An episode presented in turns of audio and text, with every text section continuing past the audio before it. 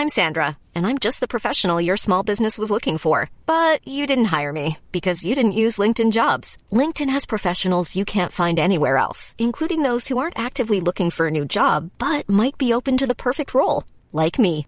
In a given month, over 70% of LinkedIn users don't visit other leading job sites. So if you're not looking on LinkedIn, you'll miss out on great candidates like Sandra. Start hiring professionals like a professional. Post your free job on linkedin.com/people today.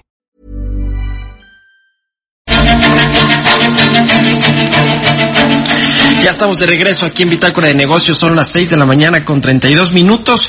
Vamos a platicar con Carlos Hurtado, él es director general del Centro de Estudios Económicos del Sector Privado. ¿Cómo te va, Carlos? Muy buenos días y gracias como siempre por tomarnos la llamada. ¿Qué tal, Mario? Muy buenos días. Oye, pues a ver, estamos ante, ante una crisis eh, eh, inminente, una depresión económica muy fuerte, se ha paralizado la economía y bueno, pues muchos países están echando a andar estas políticas de estímulos contracíclicas, eh, políticas fiscales, eh, junto con las políticas monetarias, como ya vimos ayer al Banco de México aquí en nuestro país. Pero a ver, ¿qué proponen ustedes ahí al gobierno para que pues pueda reactivarse lo más pronto posible la economía y que en el pues en este periodo complicado no quiebren tantas empresas y no se pierdan tantos empleos? Bueno, mira, el Consejo Coordinador Empresarial y, y, desde luego el Centro de Estudios Económicos del Sector Privado ha propuesto que haya una eh, iniciativa más decidida de apoyo a las empresas por parte de la por parte de la autoridad. Y de esto se trata con el principal objetivo de proteger el empleo. Proteger el empleo, el presidente del, del CCE ha dicho principalmente en las pequeñas micro, pequeñas medianas empresas, yo digo en todas las empresas, porque eh, hay la visión, me parece, en algunos círculos, de que las empresas eh, más chicas, eh, las microempresas, son las que las únicas que necesitan este apoyo y que las empresas relativamente más grandes pues tienen recursos para hacer frente a la situación sin eh, despedir eh, personas. Y yo creo que esto no es necesariamente cierto. Yo creo que todas las empresas en algún momento, este, para poder proteger el empleo totalmente, necesitan algún tipo de respiro en, en lo que se refiere a los pagos que tienen que hacer eh, de la seguridad social, que son muy importantes, y también en las eh, eh, enteros de los impuestos que tienen que hacer con mes. Entonces, este, realmente nosotros pensamos que la manera de proteger el empleo es que haya este respiro fiscal, estas facilidades, no con donaciones, sino facilidades en el tiempo, como las ha habido, por cierto, o las está viendo, en todos los países prácticamente que uno puede pensar.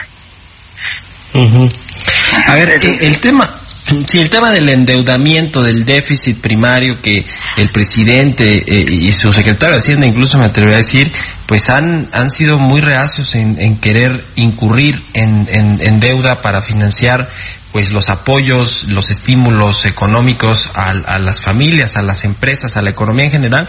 ¿A qué se debe tú? ¿Tú, tú qué crees que está pasando ahí? Porque pues todo, todos los países de izquierda, de derecha, progresistas, este, populistas o no, pues están usando estas herramientas que son las que normalmente se utilizan cuando hay una crisis económica.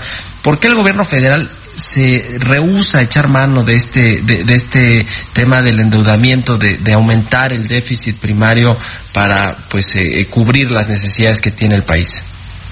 Sí, mira, antes, antes de pasar a ese punto exactamente, déjame decirte que el apoyo a las empresas no es lo único que se requiere, en mi opinión. También se requiere apoyo a las personas que están uh -huh. en la informalidad y que están circulando en las calles de las grandes ciudades, sobre todo todos los días, porque no les queda otra, son personas que viven al día, que del fruto del trabajo que hacen en, en la calle, pues es con lo que llevan eh, los recursos a su familia para sostenerse. Y no estamos seguros, yo no estoy seguro, que los padrones de los programas sociales eh, que están en vigor actualmente cubran a todos ellos. Entonces, uh -huh. también se requiere un esfuerzo para que esas personas tengan un recurso y que se queden en su casa, que no sean los agentes del contagio todos los días en la calle o que lo sean. Carlos, déjame detenerte aquí tantito. A ver, ¿qué, ¿qué, tipo de eh, ayuda se les debe dar a estos, a estos, eh, a este sector informal que es muy grande en la economía mexicana? Porque el presidente lo único que ha anunciado son créditos a la palabra por 25 mil pesos, dos millones de créditos, una cosa así, y se va a ayudar, incluso ya se tiene seleccionada, aparte de las empresas que van a calificar para esta ayuda, pero eso es suficiente. ¿Qué otro tipo de estímulos se le tiene que dar a esta economía informal que, como decimos, es muy grande? A mí me parece que se debería identificar a quiénes son esas personas que están en la, en la calle, que están en el sector informal, que no son de las microempresas, o sea, no están en estos créditos a la palabra, y hacerles una transferencia temporal eh, por uno o dos meses para que eh, sean capaces ellos de quedarse en su casa, de que no tengan que salir a buscar eh, el, los recursos a la calle todos los días en esta época tan crítica de la pandemia. Pero déjenme volver al tema del endeudamiento porque es muy interesante. Mira, yo creo que el gobierno federal, el presidente, su equipo, por supuesto, hacen muy bien en este eh, tener una visión conservadora de las finanzas públicas. Eso es muy bueno para el país normalmente.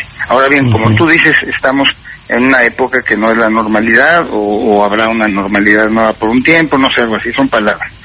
Entonces sí se requiere de una expansión fiscal. El, eh, la impresión que yo tengo es que el gobierno se resiste a que la deuda pública como proporción del producto, esa cifra, ese indicador, no suba o no suba mucho. Eh, por cierto, va a subir, digamos, ya con la caída del PIB que se va a dar este año, aunque no se haga nada adicional, ya va a subir mucho y con la depreciación cambiaria que ha habido también, pero que no suba más que eso. Entonces, se ha oído y está en los eh, criterios y en los precriterios de política económica la intención del gobierno de que cambie la definición de la deuda, para que se hable ahora de deuda bruta y no de deuda neta. Esa es una de las cosas que se han insistido por parte de ellos. Eh, esto, digamos, eh, es un maquillaje fiscal, porque si el gobierno se gasta las disponibilidades que tiene, digamos, eh, en una eh, proporción que sea sana para el gobierno, eso me parece que es válido, pero eso va a subir la deuda neta. Y se quiere cambiar la definición para que no suba la deuda, porque la deuda bruta no subiría pero se me hace algo que es bastante superficial, porque todos los analistas financieros, los analistas que siguen eh, a México, digamos, en sus cuentas fiscales, se darían cuenta de esto. Se me hace que es, es pura esta, esta eh, digamos, eh, diferenciación que se quiere hacer. Lo mismo pasa con el cierre de los fideicomisos. Algunos fideicomisos, y yo coincido, sin tener toda la información en este momento, pero yo coincido de experiencias pasadas, que hay algunos fideicomisos que son muy inútiles, hay gente que vive que de, o, que cobra, digamos, de el hecho de que estos fideicomisos tienen dinero en la panza, como se dice en la jerga, y, no tienen interés en que se cierren, porque pues de ahí, de ahí se saca una rentabilidad. Eso hay que cerrarlo y el gobierno haría bien en utilizar eso y gastárselo de manera apropiada, ¿eh? para enfrentar la crisis. Eh, digamos, el, el, eh, está bien hacer eso, también está bien eh, hacer otras cosas, ¿ah? incurrir en, algún, en un poco de deuda adicional. Yo, yo creo que se necesitarían uno o dos puntos adicionales como proporción del producto para hacer frente a la crisis de manera adecuada, también yo digo. Y creo que en estos momentos las calificadoras y los mercados internacionales valúan más que el país tenga un plan claro para enfrentar esta crisis que el hecho de que se cree la deuda como proporción del PIB intocable como siempre, ¿no? Ahora, nada más termino este, este punto diciendo, eh, traté de hacer énfasis de decir que se gaste el dinero adecuadamente. También creemos nosotros que el apoyo a las empresas, el apoyo eh, nuevamente temporal, transitorio, no la, no la, no, no la eh, la, cancelación de impuestos, nada de eso, es importante para proteger el empleo. Pero también hay muchos rubros del gasto federal que deberían ser revisados en este momento. Por ejemplo, los proyectos de inversión que tiene el gobierno, que realmente no son urgentes para el país, pero podrían al menos postergarse y evaluarse de manera seria para ver si realmente tienen rentabilidad social. Esos son algunos y otros rubros de gasto público. Resignar el gasto y la, y la inversión. Oye, ¿cuáles son las proyecciones que tienen para la economía este 2020 ahí en el CESP, Carlos? Pues mira, eh, una de las cosas en las que yo coincido mucho con, con la visión del presidente es que es muy difícil hacer pronósticos en este momento. Entonces nosotros más que hacer un pronóstico propio en este momento, porque no tenemos, eh, te lo digo sinceramente, el herramental para considerar una situación como la actual, porque no existe en, los precedentes, pues estamos viendo lo que la mayoría de los eh, analistas que tienen, eh, pues de cierta manera mayor capacidad que nosotros, pueden hacer. Y yo confío o por lo menos los números que hacemos nosotros los estamos haciendo con las proyecciones del Fondo Monetario Internacional de una caída de un poco más de 6,5%, de 6,5 y 7%. Bueno, pues lo estaremos eh, viendo y platicando, si nos permites, eh, querido Carlos Hurtado, director general del Centro de Estudios Económicos del Sector Privado. Muchas gracias por haber platicado con nosotros. Muchas gracias a ti, Mario, y un saludo a toda tu audiencia. Igualmente, muy buenos días, Carlos Hurtado, el director del Hey, it's Paige DeSorbo from Giggly Squad. High quality fashion without the price tag. Say hello to Quince. I'm snagging high-end essentials like cozy cashmere sweaters, sleek leather jackets, fine jewelry, and so much more. With Quince being 50 to 80% less than similar brands.